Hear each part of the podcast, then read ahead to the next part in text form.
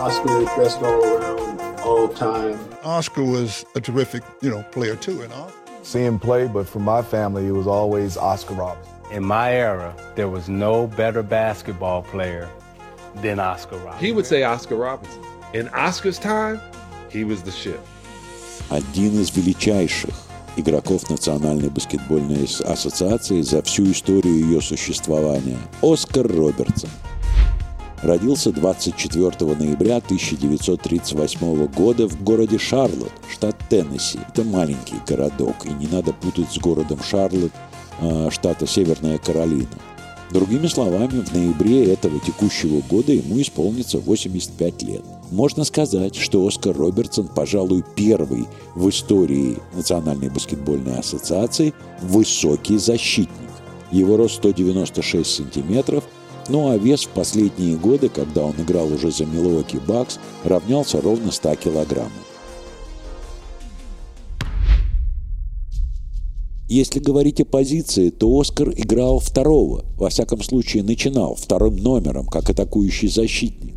Но когда было надо, он прекрасно исполнял обязанности и разыгрывающего, то есть первого номера. И можно сказать, что в истории НБА он не только первый высокий, но и первый комбогард. Выступал в Национальной баскетбольной ассоциации за клуб Cincinnati Royals, а потом за Milwaukee Bucks – Учился в университете Цинциннати, он до сих пор там живет. Он является почетным гражданином и гордостью этого города. В Риме в 1960 году на Олимпиаде вместе с Джерри Уэстом, Джерри Лукасом, Уолтером Белами Оскар Робертсон стал олимпийским чемпионом. Эта команда, олимпийские чемпионы Рима 60-го года, была признана лучшей любительской командой в истории США – и она в полном составе включена в зал баскетбольной славы в Спрингфилде. Так что получается, что Оскар Робертсон двухкратный член этого э, зала баскетбольной славы. И как член великой команды, и, собственно, как человек, который, ну, заслужил эту славу на паркетах НБА. It was wonderful. It was great to be beside Jerry and all these guys. We had a great time. And again, I thank you so much for this opportunity. Он был выбран на драфте 1960 года под номером один. Студентом три года подряд признавался лучшим игроком страны. Интересно, что еще играя в 1965 году, когда только была организована Ассоциация игроков Национальной баскетбольной ассоциации, Оскар был выбран ее президентом и оставался ее президентом до 1974 года – в сезоне 1961-62 годов Оскар Робертсон вообще очень результативный игрок. Набирал в среднем по 30,8 очка за матч, забирал 12,5 подборов за матч, подчеркиваю, 12,5, и отдавал 11,4 результативных передач. То есть он первый в истории НБА, кто закончил сезон с трипл-даблом что совершенно невероятно. Повторить это смог только Рассел Уэсбрук через много лет. За карьеру, кстати, у Робертсона 181 трипл-дабл. And there it is, history. Russell Westbrook has just surpassed Oscar Robertson. Чемпионом НБА он стал в составе Милуоки Бакс в 1971 году, и это заслуживает отдельного рассказа клуб Cincinnati Royals собирался переезжать. И Робертсон прекрасно понимал, что шансов на то, что этот клуб сумеет выиграть титул, ну, практически никаких. И поэтому настоял на своем обмене. И его из Цинциннати обменяли сразу на трех игроков в Милоки Бакс, где уже выступал, уже к тому времени поменявший имя Карим Абдул-Джабар. И когда эти два игрока соединились, то оказалось, что их невозможно удержать. И вот в 1971 году Милоки Бакс стал чемпионом НБА, и потом долгое время ничего выиграть не мог, и только вот в 2021 году повторил этот успех. Я прерву свой рассказ буквально на одну минуту, для того, чтобы напомнить вам о том, что постоянный партнер всего проекта «Взял мяч» и нашего исторического подкаста – это букмекерская компания «Winline». Winline – это и ваш надежный партнер и помощник, когда речь идет о просмотре спортивных соревнований. В приложении Winline вам доступно огромное количество прямых трансляций самых разных турниров. Там можно посмотреть все матчи НБА и Евролиги и заодно сделать просмотр по-настоящему эмоциональным. Ссылку на приложение вы легко найдете в телеграм-канале «Взял мяч». Ну а теперь вернемся к истории. Я встречался с Оскаром Робертсоном дважды. Первый раз эта встреча произошла 7 мая 1980 года в Цинциннати.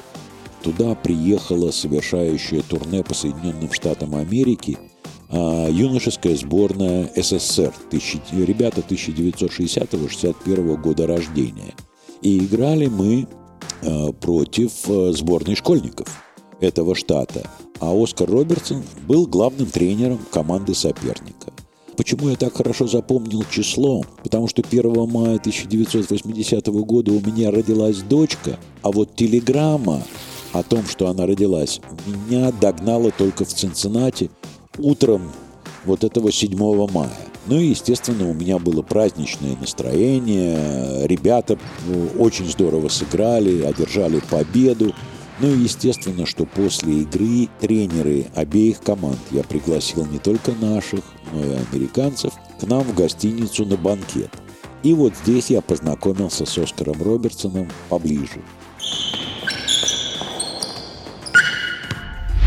Удивительно милый, добрый, я бы даже сказал мягкий человек.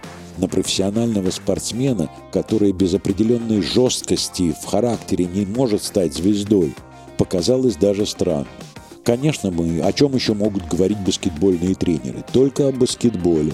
Ну и выпито, честно говоря, было немало, и поздравляли меня душевно. И вот когда к концу подходили запасы водки, привезенные из Москвы, выяснилось, что одним из хобби Оскара Робертсона является охота.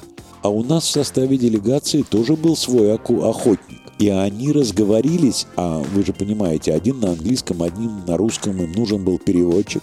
Я в этой беседе как переводчик и участвовал. И вы знаете, чем история закончилась? На следующее утро у нас, у команды, перелет в следующий город, э, не помню, по-моему, в Чикаго летали. И мы были в аэропорту в половине седьмого утра, где нас ждал Оскар Робертсон – и он подарил своему собеседнику, члену нашей делегации, дорогущее охотничье ружье. Понятно, что стрелковое оружие, это даже охотничье, в СССР тогда ввести было нельзя, но и отказываться от этого подарка было невозможно. Так что ружье сдали в багаж, и путешествовало оно с нами по всей Америке, а уже потом осталось в США. А вторая встреча в Москве состоялась, э, когда проходил баскетбольный матч на Красной площади. Это середина июня 1994 года. И Оскар привез ветеранов НБА, которые встречались там на Красной площади э, с олимпийскими чемпионами Сеула в качестве тренера. Ну и понятно, что игра не представляла такого интереса и не была такой азартной. Но уж потом, после этого, на банкете, когда мы, я напомнил, я напомнил нашу первую встречу, Оскар ее вспомнил. И вот здесь опять э, за столом папа, Оскар Робертсон, там у них был представитель Джон Уолл, представитель Американской баскетбольной ассоциации. Я, наши жены, естественно, тех, кто здесь живет, э, в Москве, опять о баскетболе. Но как же интересно, с Оскаром было, разговаривать. О баскетболе мне особенно – ну а у любителей охоты разговаривать об охоте на черного медведя Барибала –